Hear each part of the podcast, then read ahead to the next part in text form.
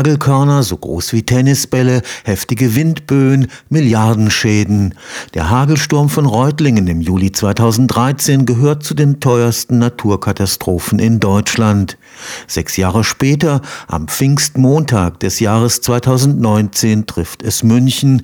Dort verbeult der Hagel nicht nur parkende Autos, auch die Wärmedämmplatten an den Fassaden der Häuser werden regelrecht zertrümmert. Für die Versicherungswirtschaft zählt Hagel inzwischen zu den größten Risiken. Und es gibt Hinweise, dass mit den durch den Klimawandel steigenden Temperaturen die Gefahr schwerster Gewitter wächst. Gestern hat unter der Federführung des Karlsruher Instituts für Technologie der dritte europäische Workshop zum Thema Hagel begonnen. Ganz sind die Zusammenhänge von Starkgewittern und Klimawandel noch nicht verstanden.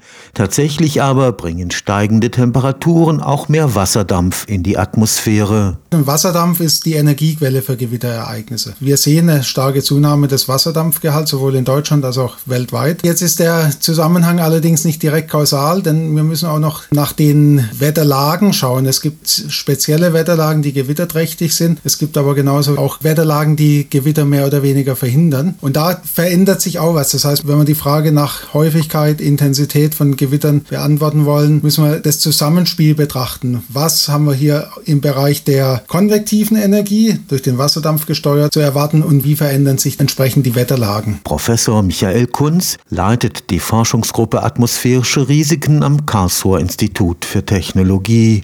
Ein großes Problem für die Hagelforschung ist ein Mangel an Messdaten. Es kommt relativ häufig tatsächlich zu Schwergewittern, vor allem zu Hagel. Wir haben ungefähr 100 Tage in Deutschland pro Jahr Hagel. Aber die meisten Hagelstürme, die sind ganz lokal begrenzt. Die können sogar auch mal nur 50 oder 100 Meter Breite aufweisen, die von Hagel betroffenen Flächen. Das sind ganz kleinräumige lokale Phänomene. Aber die richtig großen, richtig schweren, wie jetzt beispielsweise der Reutlinger Hagelsturm, die treten vielleicht alle fünf bis zehn Jahre auf. Eine Initiative des Deutschen Wetterdienstes will hier Abhilfe schaffen in dem über die App des Deutschen Wetterdienstes Hagelmeldungen von Bürgern eingegeben werden können. Das ist sehr hilfreich. Das hilft uns auch für unsere Forschung. Zum Beispiel, wenn wir Schergewitter mit Radar oder mit Satelliten messen, braucht man eine Referenz, die uns sagt, okay, dieses Ereignis hier erlaubt uns eine Aussage über Hagel zu machen. Ziel ist die Verbesserung der Vorhersage.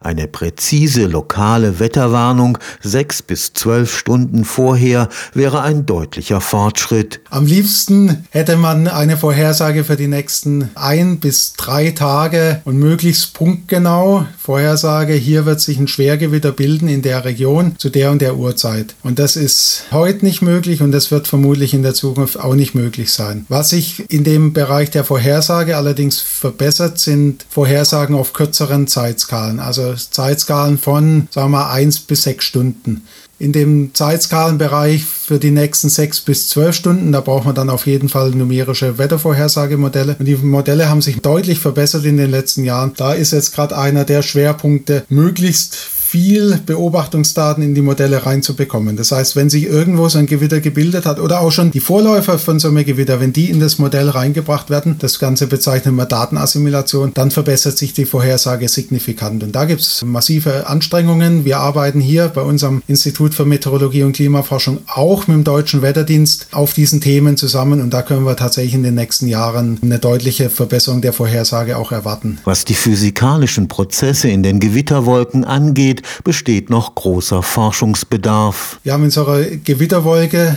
hohe Vertikalgeschwindigkeiten. Wir haben sehr viele Flüssigwassertröpfchen mit einer Temperatur deutlich unter 0 Grad Celsius. Für Gefrierprozesse wird ein spezielles Aerosol benötigt. Und ohne diese Aerosole bleibt Wasser im flüssigen Zustand bis zu einer Temperatur von ungefähr minus 38 Grad. Das heißt, in unserer Wolke haben wir sehr viel unterkühlte Tröpfchen, aber wir haben auch einige wenige Eisteilchen. Und dieses unterkühlte Wasser, diese Tröpfchen, die lagern sich da an die wenigen Eisteilchen an und bilden dann schließlich den Hagel. Wie jetzt aber diese Wachstumsprozesse im Einzelnen ablaufen, ja, sagen wir insgesamt an Mechanismen und an Prozessen stattfindet, es gibt noch weitaus mehr Prozesse. Das haben wir im Ansatz verstanden, aber im Detail haben wir das noch nicht verstanden. So ist zum Beispiel unklar, warum trotz hoher Luftfeuchtigkeit und hohen Temperaturen im Rheintal weniger Gewitter entstehen als im Bereich der Schwäbischen Alb. Und um das näher zu erforschen, genauer herauszufinden, gehen wir dieses Jahr direkt vor Ort mit einer größeren Messkampagne, Messkampagne Moses. Das ist eine Initiative der Helmholtz-Gemeinschaft. Erkunden, messen und dann hoffentlich auch besser verstehen. Der Europäische Hagelworkshop